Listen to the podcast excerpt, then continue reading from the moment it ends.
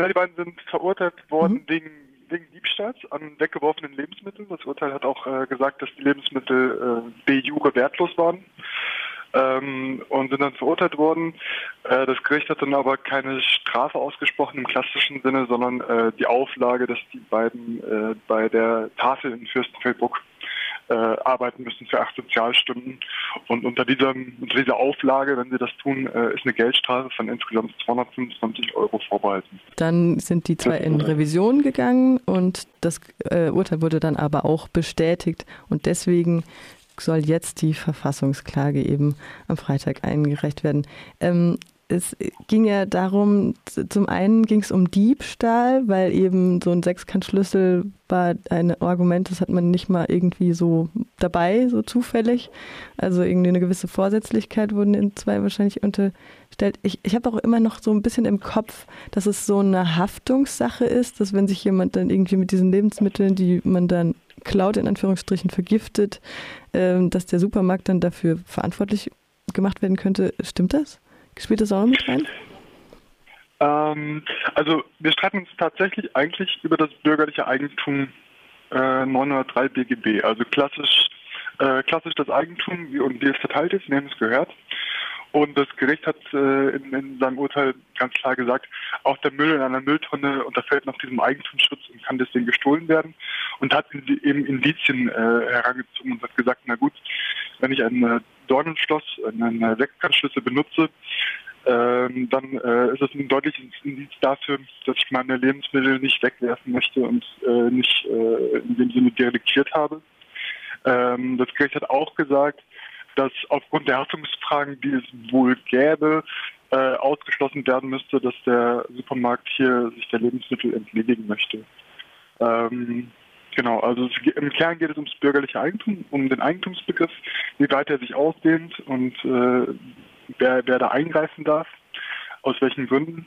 Und das wurde dann mit, mit den Argumenten, die du genannt hast, äh, nochmal, ich sag mal, ein bisschen aufgedickt oder äh, zur Begründung herangezogen. Also einmal die Haftungsfragen, die es, äh, die es vielleicht auch tatsächlich äh, gibt. Ähm, wobei sozusagen das jetzt keine besondere juristische Konstruktion ist. Es kann immer mal so eine, eine Schadenquelle geben und dann muss sich die Frage gestellt werden, wer dafür verantwortlich ist.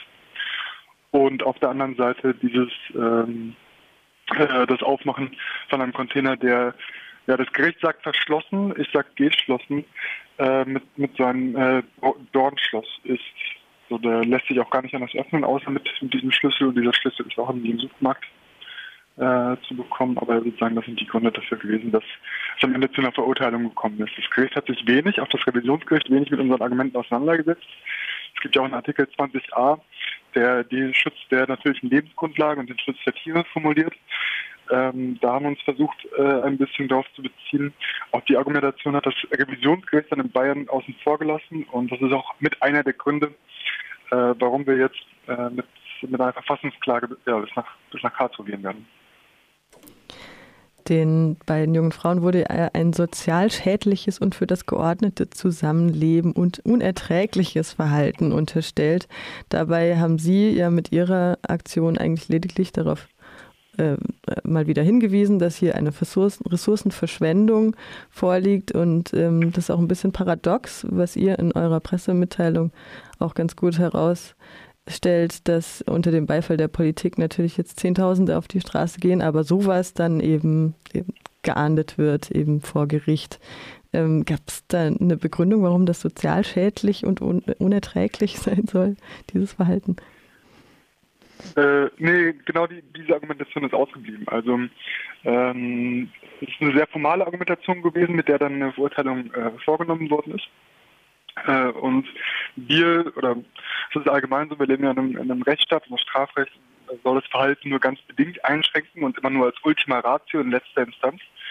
Ähm, und es gibt so einen Grundsatz, äh, auch, an den sich auch das Bundesverfassungsgericht hält, dass eine Strafe wirklich nur im allerkrassesten Fall ausgesprochen werden kann. Also dann, wenn ein Verhalten sogar, wie du sagst, ähm, schaden und sozial schädlich ist.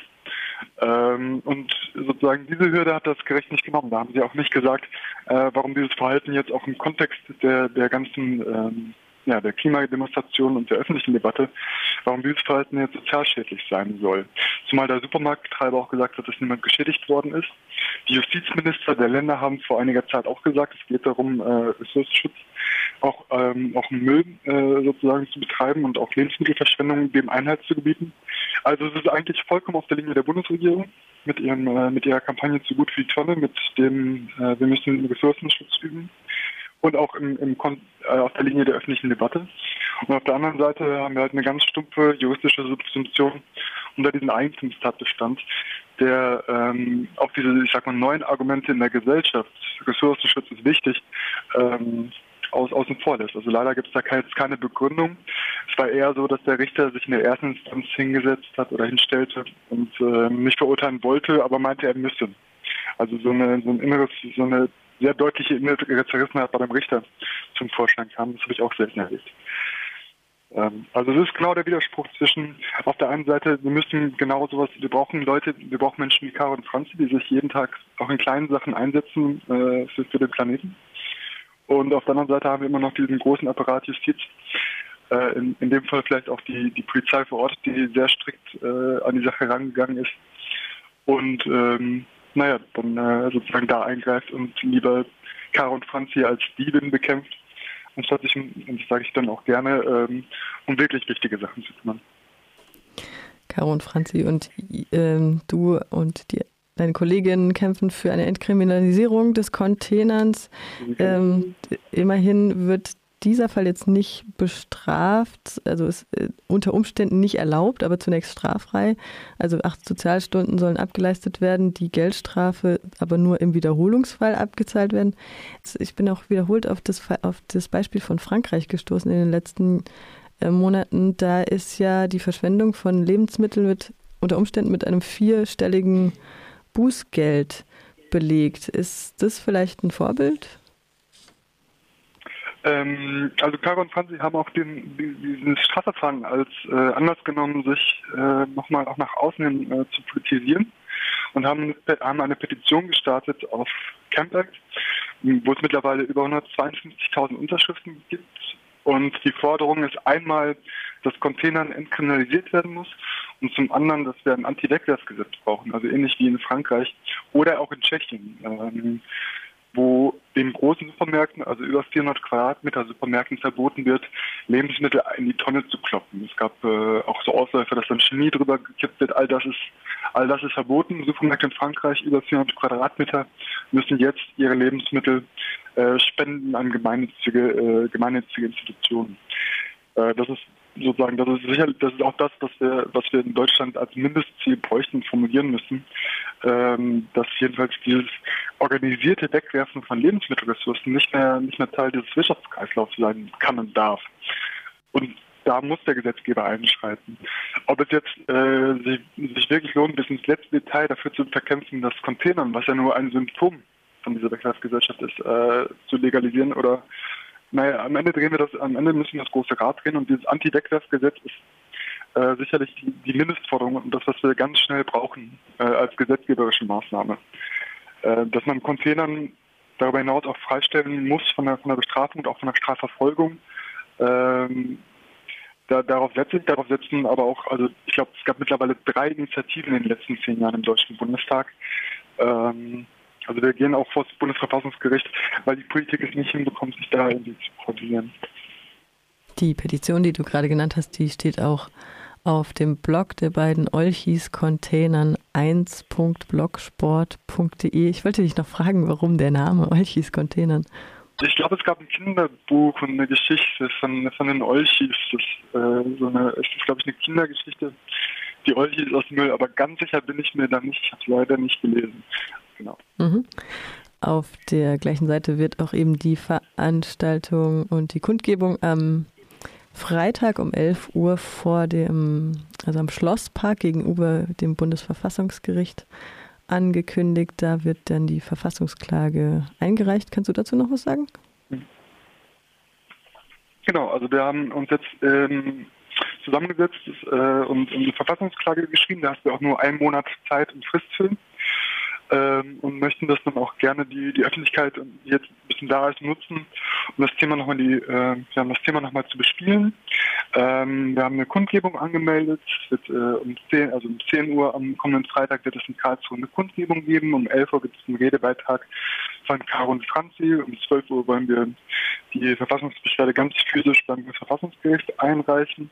Ähm, ja, mit dabei sind Fridays for Future, Leib, äh, Linksjugend, Grüne Jugend, Leute aus Karlsruhe vor Ort. Äh, Campact äh, hat sich angekündigt zu unterstützen. Wir, äh, wir, freuen uns natürlich über Leute vor Ort, die mit uns das Anliegen teilen. Ähm, wir glauben, dass Container ein gutes, äh, äh, ja, eine gute einen guten Diskussionsansatz bietet, um die Debatte zu führen über Lebensmittelverschwendung, über Ressourcenschutz. Und ähm, das wollen wir Freitag äh, relativ laut äh, nochmal formulieren und auch zum Ausdruck bringen, dass hier genau der Missstand ist, den wir am Anfang herausgearbeitet haben, nämlich dass Lebensmittel auf der einen Seite verschwendet werden, äh, wir dagegen sind und auf der anderen Seite äh, ganz, also Leute, die sich für den Klimaschutz einsetzen, ganz klar dafür bestraft werden. Das wollen wir am, am Freitag nochmal relativ laut formulieren. Ja, ihr seid herzlich eingeladen, am Freitag vorbeizukommen äh, zur Kundgebung und uns zu unterstützen oder auch Caro und Franzi zu schreiben. Das war noch eine große Debatte und wir freuen uns immer über eine Diskussion. Weitermachen und vor Ort, äh, vor Ort aktiv bleiben.